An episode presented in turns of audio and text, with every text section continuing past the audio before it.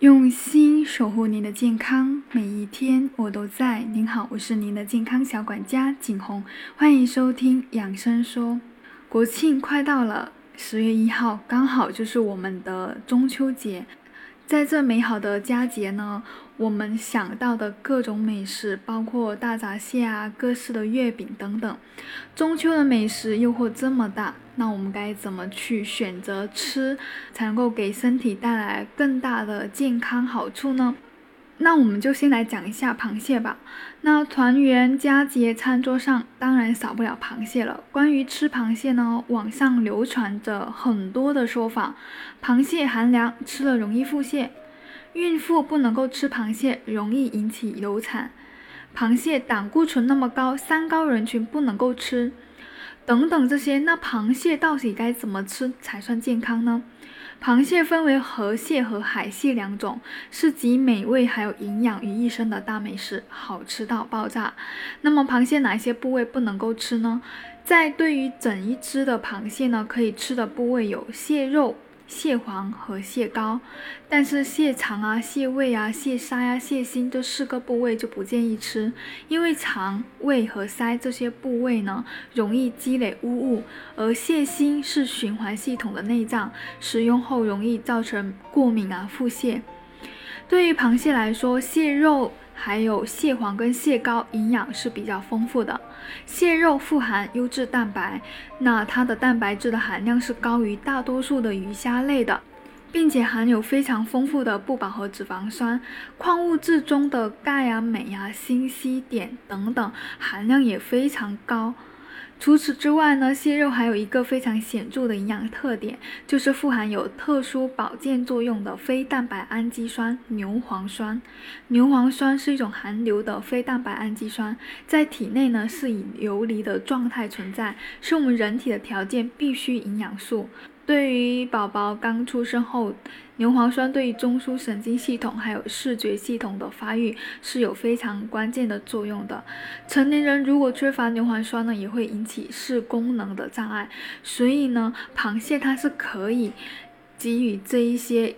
牛磺素的牛磺酸的补充，蟹黄呢富含维生素 A、核黄素、烟酸，超过了一般鱼类的营养水平。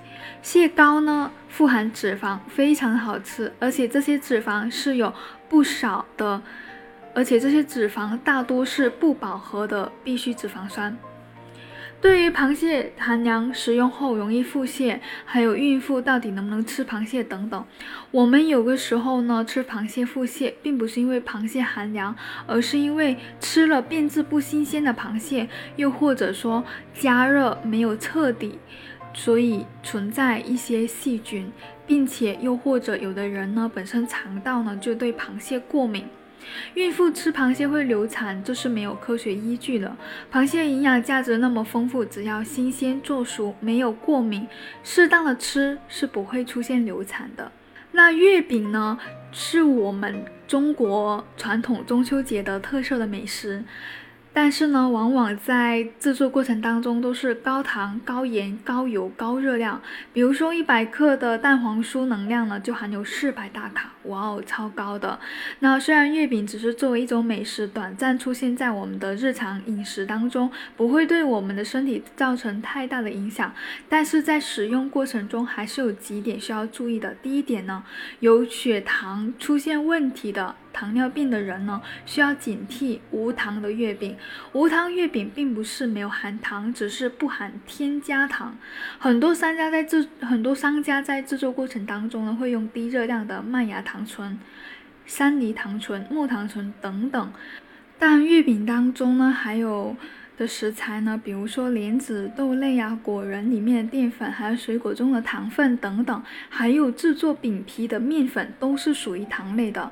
食用后呢，在体内仍然是可以转化为葡萄糖，热量还是高的，不能够因为是打着无糖的宣传，所以可以大肆的吃。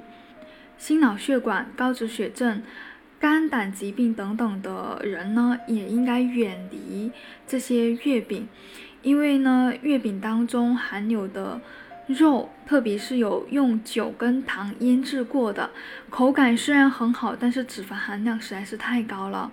第三呢，对于像婴幼儿消化系统发育不够健全的，或者老人家的肠胃消化不没那么好的，还有肥胖的人群呢，对于月饼的食用的量都是要特别的控制。那以上就是我今天想跟大家。分享的关于中秋美食螃蟹跟月饼的使用注意原则，你 get 到了吗？